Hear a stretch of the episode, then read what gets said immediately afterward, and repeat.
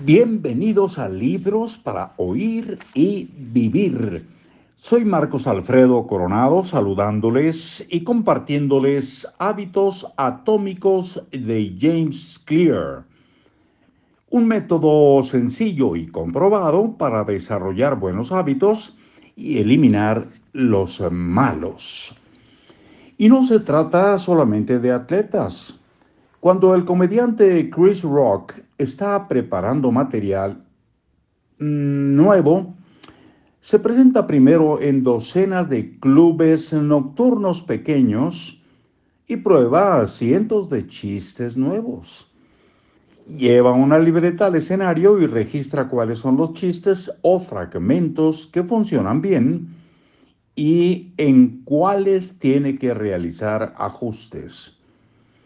Las pocas líneas que realmente son estupendas son las que sobreviven y pasan a formar parte de la columna vertebral de su nuevo espectáculo.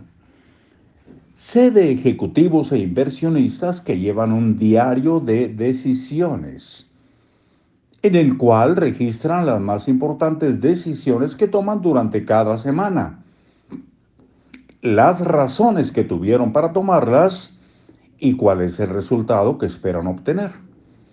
Ellos revisan sus elecciones al final de cada mes o año para ver dónde estuvieron acertados y dónde estuvieron equivocados.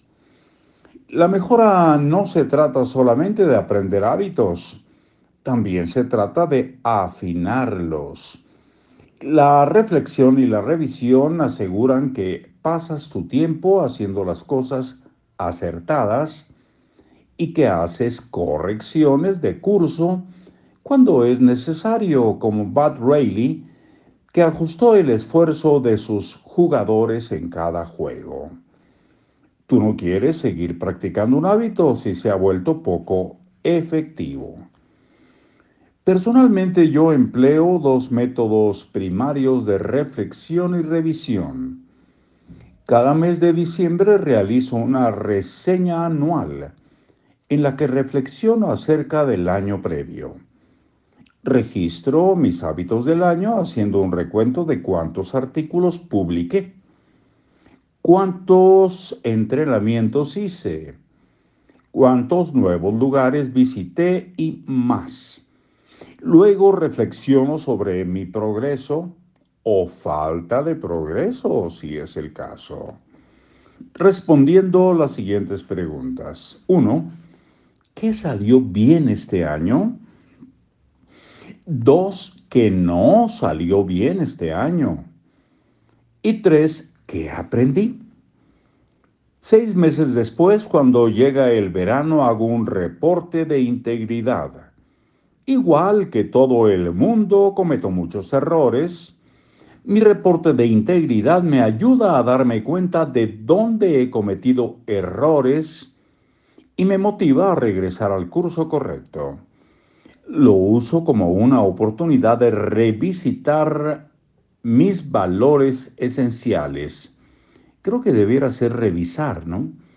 Dice revisitar. Bueno, eh, vamos a leerlo con revisar. Lo uso como una oportunidad de revisar mis valores esenciales y considero si he estado viviendo de acuerdo con ellos. Damos vuelta a la página, nos vamos a la 302. Esto pasa cuando reflexiono en mi identidad y en cómo debo trabajar para tratar de convertirme en la persona que deseo ser. Mi reporte de integridad anual responde tres preguntas. Una, ¿cuáles son los valores esenciales que dirigen mi vida y mi trabajo? Dos, ¿cómo estoy viviendo y trabajando con integridad en este momento? Y tres, ¿cómo puedo establecer una meta más elevada en el futuro? Hasta ahí por hoy y nos oímos muy pronto. Ojalá podamos hacerlo el próximo jueves, que es mañana. Bueno, no, más bien que es hoy. Es que grabamos un día antes y luego enviamos el mero día. Así que digamos el próximo viernes, que es mañana. Hasta luego.